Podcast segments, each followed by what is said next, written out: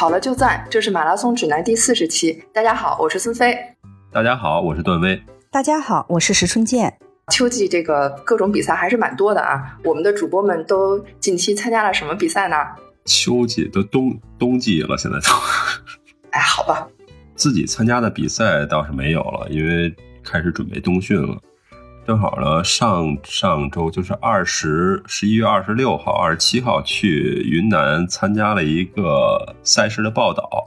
它叫昆明轿子山，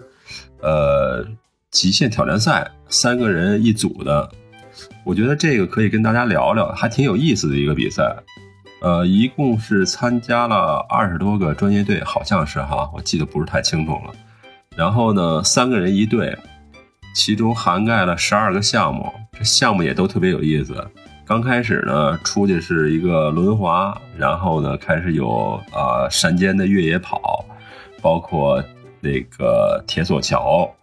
然后还有这个跑骑接力，就是三个人一队，然后有两辆自行车，一个人跑一段，然后另外两个人是骑车，骑的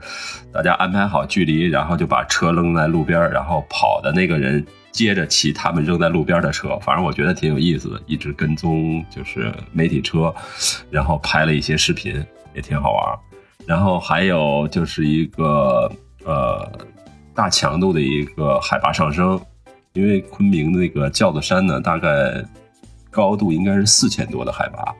它等于从三千多到四千多，也是一个呃很大的一个登山的一个过程。因为它这个登山跟我们平时在平原的登山还不太一样，因为我到了现场，昆明本身海拔是两千左右，然后到了轿子山，它那个呃四方井那个平台就已经三千了，我自己有一点儿，我觉得是轻微的高原反应，呃，表现出来的感觉就是会有一点头疼。呃，其他的倒是没有什么太严重的反应，然后第二天睡一觉以后，基本上就适应了这个海拔高度。呃，但是在登山的过程当中，走几步就会很喘，喘得非常厉害，因为它有一些上山的都是台阶的步道嘛，你稍微说按照说小跑的那种感觉上几节台阶，我觉得一般人在没经过训练的情况下是很难坚持下去的。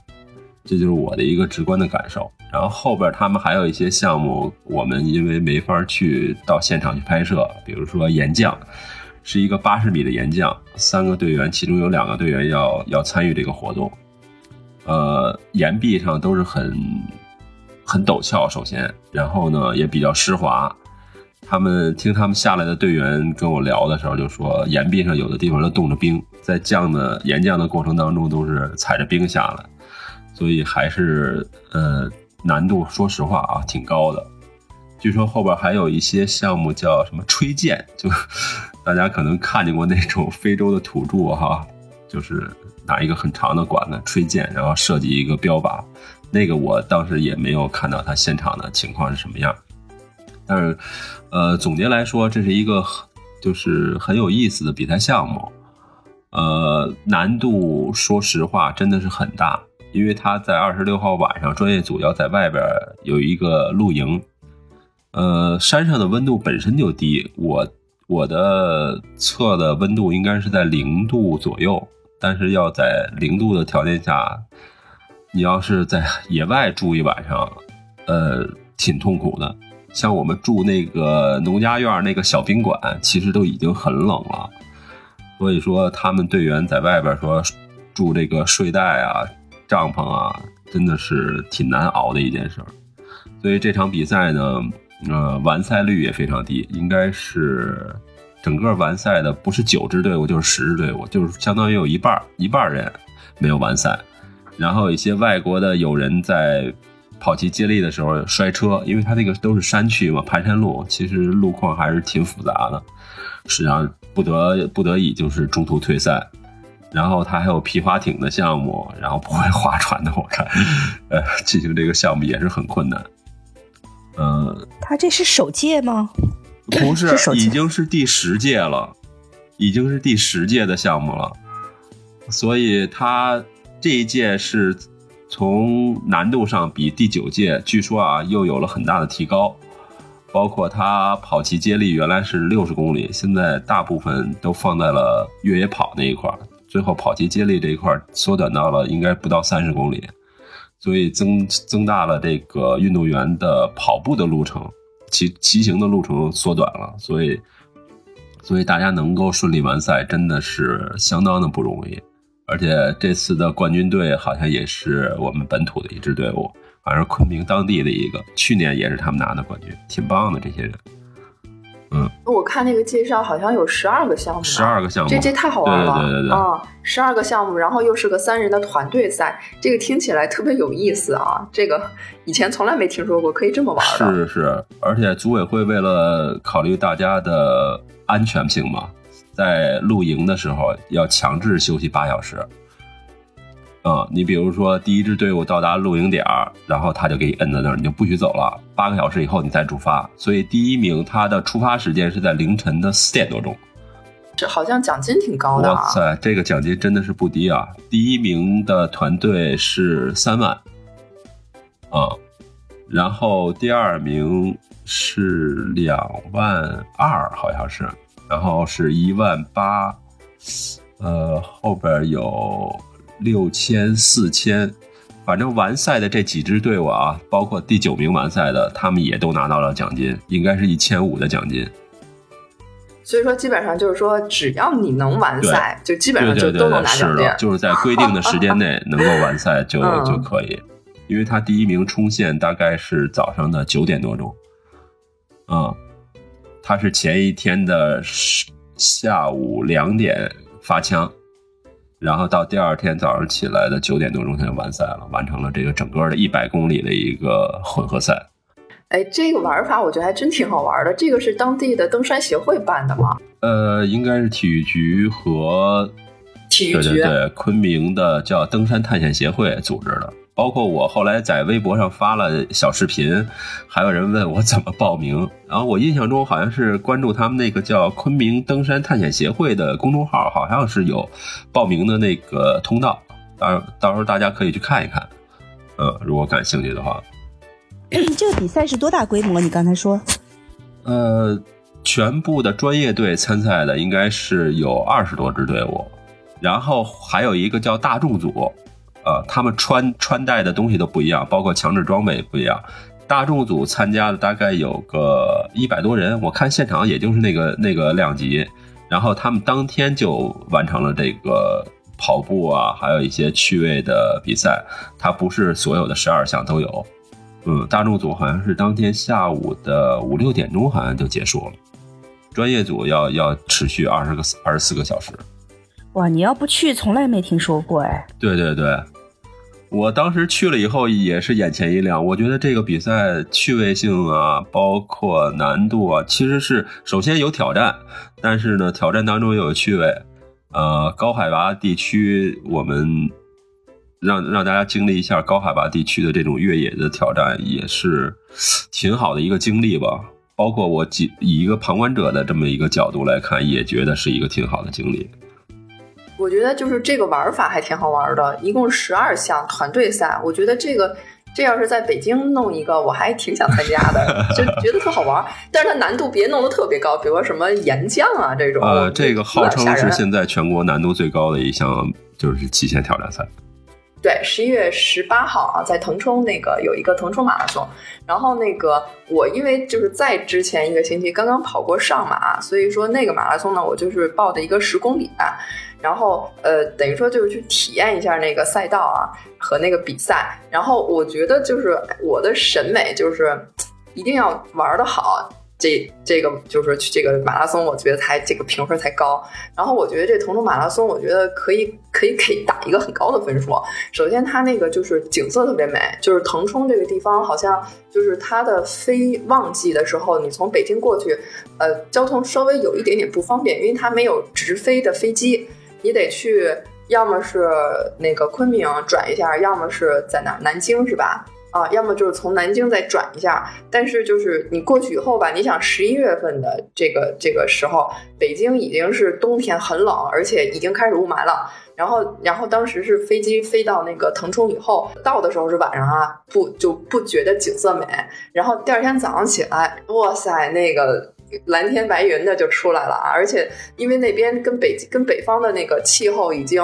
就是。包括那个风景啊，已经差差别很大了。因为我也是第一次去腾冲，然后就觉得那个蓝天白云，还有那个那个那个空气啊，我天，简直了，特别特别好。然后，因为他们当地会种桂花树当做航道树，这个东西的话，因为桂花在咱们北方好像就是比较不好养活。然后，但是在那个腾冲那边，他们是把那个桂花树当做航道树的，所以说你你在这个路上就能闻到这个桂花香。可能当地的人已经很习惯了，觉得这没什么。但是对于比如说我是北京人，我过去以后就觉得哇，满大街飘的都是桂花香，就觉得特别享受。我觉得蓝天白云和这个桂花香给我印象特别深刻。而且他们那边的话，因为就是不像我们就是城市有很高的建筑，所以说你的视野会可以看到地平线很远的地方。所以说那一大片蓝天和大朵儿大朵儿的云彩，给我印象特别深刻，特别好看。这个是景色美，我的印象第一第一深刻。然后再有就是好吃的嘛。米线好吃，哎，这都跟比赛没关系啊，就是它那个当地城市，我觉得就是好像那个就是腾冲马拉松，它本身给自己定位也是那个休闲旅游马拉松啊。我看那个赛事手册上，他们就是组委会官方给自己定位也是这样的一个定位，我觉得还蛮准的，就是很适合去旅游，然后去跑个马拉松的。然后，嗯，再有就是你比赛本身的话。呃，它是就是有全程、半程、十公里，还有亲子跑，是在一个公园，大家一起发枪，一一枪走。然后当时大概规模是一万多人，所以那个也是非常热闹的那个起点。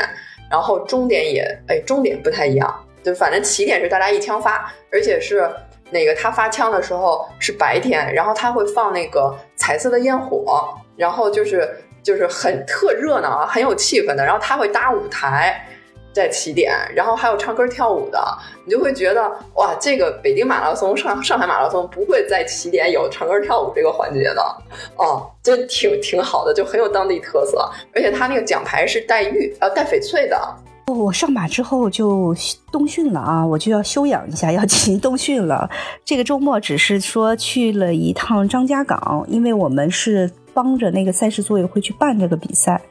所以呃，张家港也是首届，呃，它的位置它交通不是特别方便，本身没有机场也没有火车站，所以也是要坐火车或者飞机坐到无锡，从无锡过去大概一个多小时。但它首届赛事政府是相当重视，呃，我整个看了一下赛道，然后我自己在张家港也跑了一个，就是比赛前一天早晨跑了一个十几公里。我觉得张家港人如果想跑步啊，是一个特别幸福的事儿。就张家港整个城市，这个路是极平坦，特别平坦。嗯，这是一方面，全赛道基本上没有坡。还有一个就是它的这个城市规划，在它的主路旁边就是一个辅路，这个辅路应该是骑自行车或者电动车。它这个辅路大概骑有一个车道的宽，然后全程的这个辅路。都是像刷了一种那种彩色沥青一样那个感觉，质感特别好。它其实是柏油路，但是它非常规划的非常一致，呃，然后在这个辅路旁边才是人行道，所以不会有行人在这上面。所以我早晨的时候就是出了酒店，随便就找了一条路就开始跑。基本上，如果一个街区，你在这个街区围着这个街区去转这个辅路，我大概那一圈转下来不到两公里。非常平坦，就跟在田径场的跑道上跑步一样，而它不是说只有一个位置有这个东西啊，它每一个街区的辅路都是这样。所以，比如说你早晨起来要是想出门跑个步，哎，我觉得在张家港是一个太幸福的事情了。反正我就随便找了一个街区，等于就可以避开红绿灯，你就顺着四周刷呗，对吧？特别平坦。对，特别平坦。然后呢，如果你稍微起得早一点，自行车呀、三轮车呀都很少。反正我住的那个地方，呃，我那么刷的时候没有觉得有干扰。虽然那个路应该是走自行车和三轮车，但相对还是安全的。哦，哎，我觉得这个是个特别幸福的事情，在张家港又平坦，啊，它而且比赛昨天的比赛天气特别好，所以温度特别好，最高温度应该大概是个十六度，最低温度可能也有一个小十度吧。然后稍微有一点阴，但是到了中午太阳出来了，还是微微出来，不是暴晒的那种出来。哦，整个体感的温度会就会觉得非常的好。哎呀，所以我觉得这个运气还是蛮不错的。我今天因为我昨天天气预报定在张家港，我今天早上想看一下北京的天，然后决定去跑步。他先刷出来的就是张家港嘛，然后一看张家港今天是中度污染，所以我觉得昨真的是昨天的比赛好幸运。对对对对，嗯，蛮好的也是。所以你看，现在咱们国内这种不管是有特色的比赛哈，还是条件环境、地理环境好的比赛，真的是越来越多。所以对于跑者，真的是一项一项的福利不停啊。对他那个位置，要是说交通便利一些，它可以跟东营有一拼了。东营也是特别平坦嘛，但是它的温度啊，它的温度是多爽的一个温度啊，最高十六度，特别适合跑步。就是就是，所以大好河山我们要经常的去走一走，看一看哪儿的特色比赛有好的话，咱们都给大家推荐推荐。最近包括我去了解这个 KT 贴布，包括他们拍的几个，帮助他们拍了几个关节地方疼痛怎么去贴扎，然后呢，微博上也会有一些反馈，啊，说这个呃膝关节受伤比较多的。咱们已经给人家做了演示了，还有一个讲到足底的，包括跟腱炎的。其实跟腱炎这个话题，我们一直都放着没跟大家聊。然后今天呢，也是想专门做这么一期主题，跟大家聊一聊跟腱炎是怎么产生的，然后我们应该做一些什么防护，然后怎么去处理，包括平时的训练有一些什么注意事项。这个挺重要的一个知识点，所以呢，我们拿出一期节目来跟大家说一说。确确实实是，呃，我周围的跑友，呃，我觉得得跟腱炎的还挺多的，嗯，尤其是就是越是挺想要成绩的人，出现这个问题还概率还挺高的。经常就是得了跟腱炎之后，会让他很久很久停滞不前。然后我也遇见 有得了跟腱炎之后就彻底不能跑步的了，确实有。嗯，所以呃，其实是一个挺常见的一个这个症状，呃，但是呢，它又特别容易被忽视，呃，因为跟腱炎在早期的时候，它会有一些错觉，让你觉得其实跑的时候并不疼，哦，只是休息的时候有那么一点疼，觉得养一养就好了，它会让你有一种错觉，所以很多人就是不知不觉的就把它加重了。这跟腱炎的症状是什么呢？跟腱炎在早期的时候有一个特别典型的症状，就是，呃，一下床的时候你会觉得有一点疼，它跟那个足底筋膜炎有点像，啊，它是一下床，哎，就觉得这个脚跟的位置会有点疼，呃，但是呢，你走几步就没事了，走几步就好了，对对对，好了啊，还有一个就是跑步的时候反而不疼，啊，就一开始的时候比较症状比较轻的时候，跑起来的时候就没有那么严重。啊，有的人或者是比如说刚开始一两公里有点感觉，跑开了就没事了，就说自己就没事了，所以他比较容易忽略。还有就是，甚至是最轻的时候是跑的时候你没有感觉，也也没有特别的，就没几乎没有痛感。有的人比较细心的人，他比如说他有的时候会自己按摩嘛，跑完以后，比如说我按摩一下，哎，他会说，哎，我这跟腱跑步没事啊，怎么我捏的时候有点疼？这个是个特别典型的症状，就是它刚开始出现的时候，是在你跟腱放松的情况下出现的压痛，哦，它并不是一个触地以后特别强烈的一个痛感，哎，就捏的时候有点疼，这就是初期。初期有人会觉得我捏的有点疼，那我就按摩按摩吧，啊，然后有人没重视就会发展到说，哎，我可能早上下床有点疼，走几步不疼，我刚开始跑有点疼，跑一会儿不疼，这是就是初期慢慢发展，哦，到最后就发展到说，哎。跑的时候也疼，啊，走的时候也疼，啊，压的时候也疼，所以它是有一个这个渐进的过程的，就会经常容易被人忽视。嗯，一姐，这个跟腱它具体疼的那个位置是哪儿啊？对，我就想说这个，就是跟腱疼，呃，有两种地，有两个地方。其中有一个地方它是比较明显的，就是在你的足跟往上的位置啊，跟腱的中间，就是这个咱们足跟往上和小腿连接的部分这一小段跟腱，它大概是在中间的位置疼。这个位置大家就是所有的人都知道它是跟腱啊。如果这个位置疼，没大家都知道哦，可能跟腱有点问题。啊，这这种是比较明显的，所以它这种叫做非指点性跟腱炎，就是在跟腱的整个部位啊。还有一种跟腱炎啊，就是特别容易被忽视的，它叫做指点性跟腱炎，它具体疼的位置就是你足跟后面的那块骨头啊。足跟后面那块骨头是什么一个痛感呢？就好像比如说有的时候你摆腿，你那个腿不小心梆在哪脚后跟磕了一下。磕了一下之后，你会觉得你这骨头有点疼。那个时候你绝对不会觉得是跟腱被磕了，对吧？你就会觉得足跟有点疼。它其实是跟腱连接足跟的位置，那个位置的疼痛特别容易被忽视，因为它的感觉是骨头有点问题啊，就磕了一下，呃，歇会儿就好了。它不会被人想到说，哎，是一个跟腱的问题。但实际上它是跟腱炎的一种，它这种跟腱炎叫做指点性跟腱炎，就是那一个点。就是骨头上的一个点啊，往往最后我们说跟腱长骨刺了，比如说足跟，有的人说，哎呦，就是一直没注意，最后出现了一个小疙瘩，啊，摸出来有一个小结节，从小结节开始发展成骨刺，从骨刺开始就是没法消除了。往往说的这些症状其实并不是跟腱，跟腱那个软的地方它是不会长骨刺的，它最多就是发展到最后就是钙化，钙化之后就是容易断。但它不会说，哎，有骨头长出来，对吧？但是足跟那个指点性的那个位置，如果不注意，慢慢就是从小疙瘩、小结节变成骨刺，骨刺完了，治疗的方式就是手术，手术完了，这个位置它就有的时候还会长，所以那个是那个位置是比较要命的一个位置，特别容易被忽视。嗯，所以这两个位置的疼痛，我们都要引起特别的重视。我们从什么时候开始重视？就是你自己有时候，我们经常自己会揉自己的小腿呀、跟腱呀，捏不捏不？哎，你放松的时候捏这个地方有点疼，那你就要引起重视啊，而不是说哎无所谓啊，不要等到说我跑也疼，是我走也疼，哎我才发现我这个地方是不是有损伤，那个时候其实就比较晚了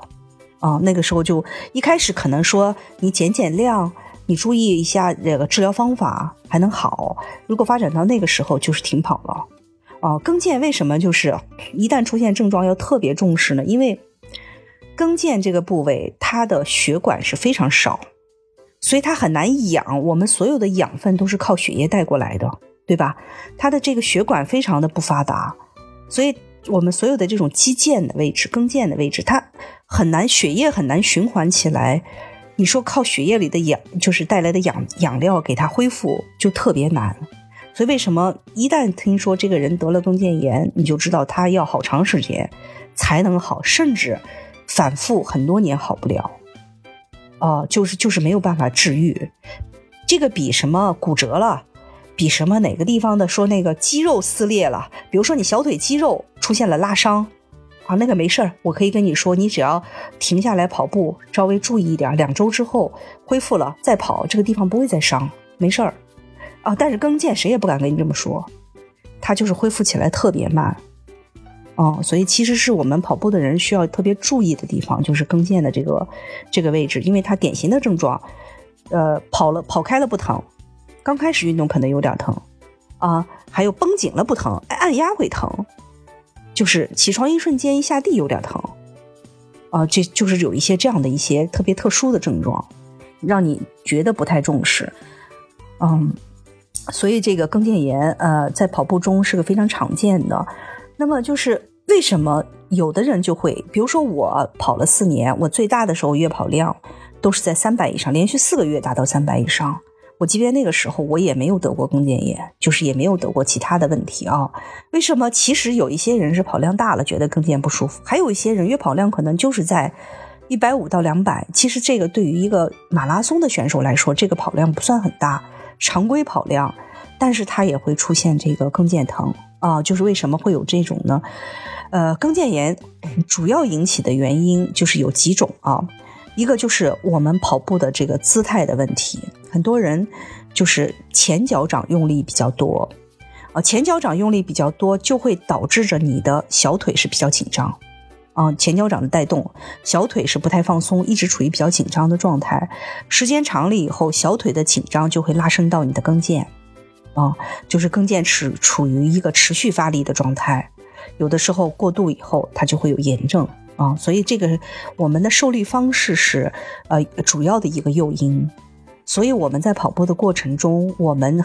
呃作为我们亚洲人来说，我们不太，因为我们的整个来说腿身材的比例腿是比较短嘛。所以我们的跟腱其实也比较短。你要是去看一些那种高水平选手的跟腱，有的人你会发现他的跟腱甚至占了快他小腿的一半儿。就咱夸张的说，但就是跟腱特别长，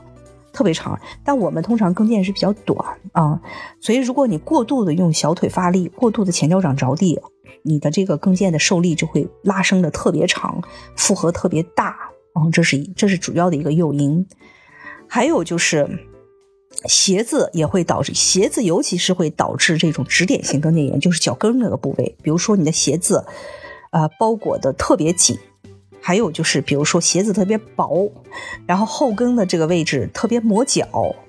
啊。你刚开始不觉得，但是时间长了以后，那个位置就经常磨损嘛，磨损磨损，嗯，它就会有这种骨刺的产生啊。鞋子也是一个特别特别重要的一个原因。啊，所以其实我们在观察自己的，如果说你的足跟，哎，就是足跟的骨头部位出现了疼痛，其实你可以观察一下你的鞋子的内侧有没有磨损。啊，如果你鞋子的内侧已经发生了一个磨损，咱们正常穿鞋，有的时候现在一双鞋，真的你穿个两三年就卸了力了，它也不会破，对吧？哪个位置都不会破。啊，但有的时候这个这个鞋，它就是根部里头的位置，有人会把它穿烂。里头那块布有人穿了，这个就比较谨要谨慎一些。也许是你的，就是这种这款鞋子不适合你的脚啊，或者说，哎，你这个跟腱的位置出现问题了，它就会跟鞋子发生摩擦。但凡是这种情况下，这鞋就得换，你不能让你的这个脚跟鞋之间去发生这种摩擦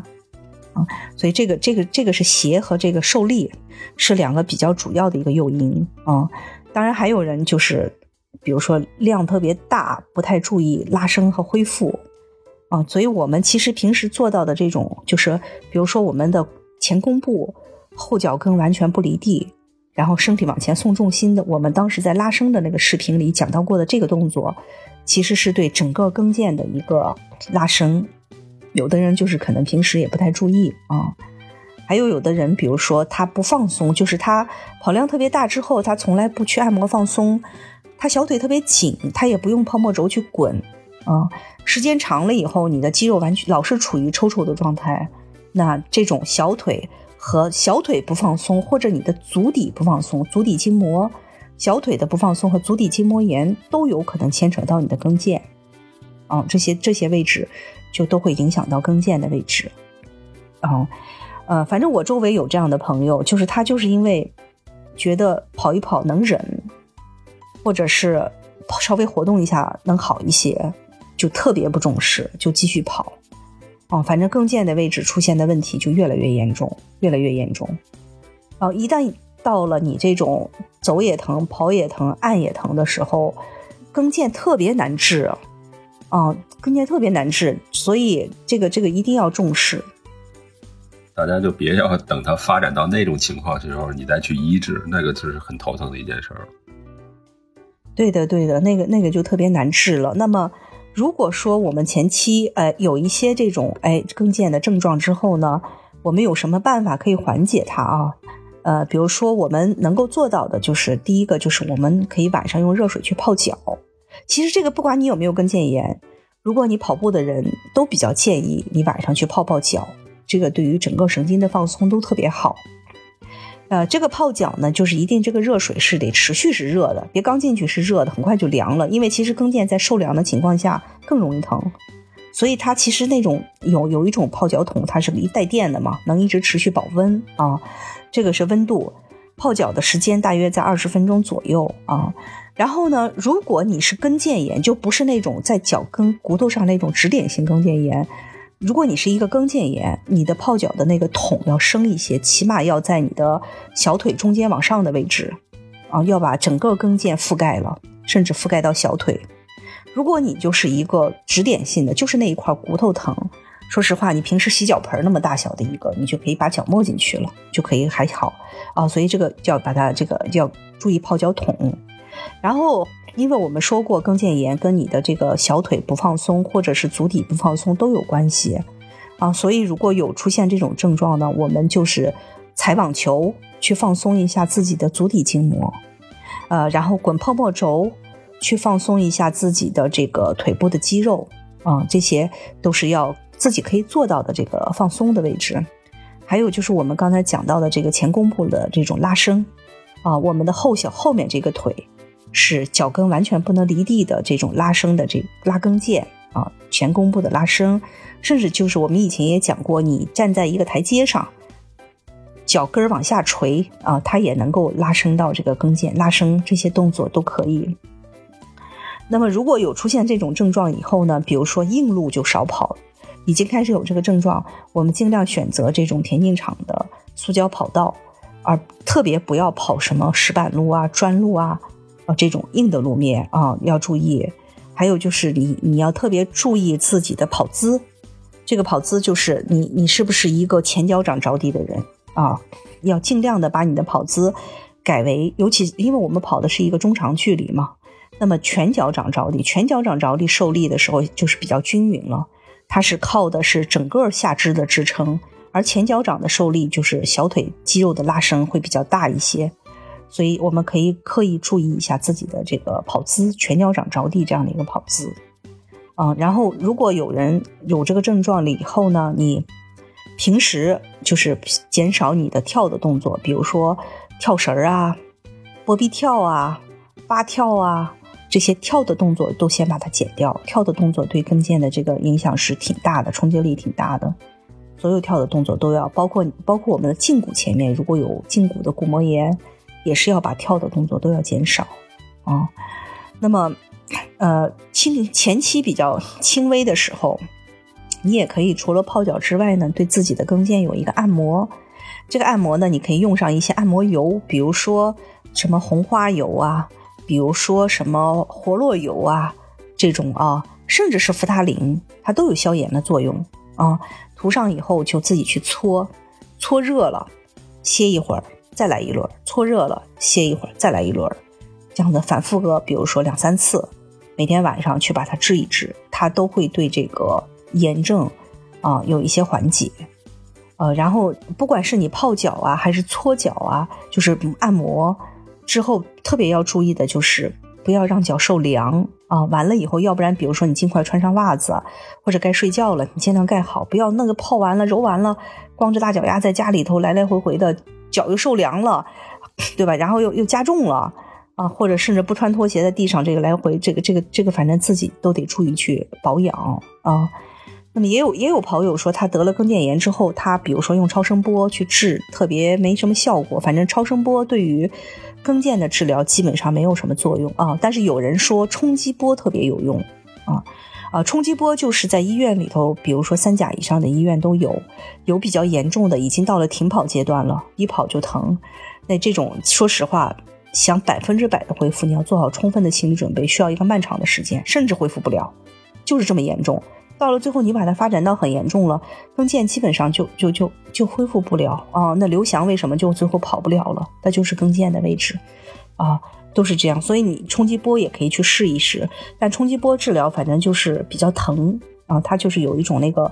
很大的冲击力打乱了你整个的纤维，然后重新排列，它就有一个比较疼啊。但是说冲击波会有一些作用，超声波基本上是没有什么作用的。啊，总体来说就是这样，就是它是一个让你能够咬咬牙能跑下去，还觉得 OK，但到最后不注意又完蛋了。因为其实跟腱因为跟腱的问题断了，或者长骨刺了，或者这个炎症反复跑不了的人，在周围真的挺多的，都是都是前期特别不重视，前期特别不重视。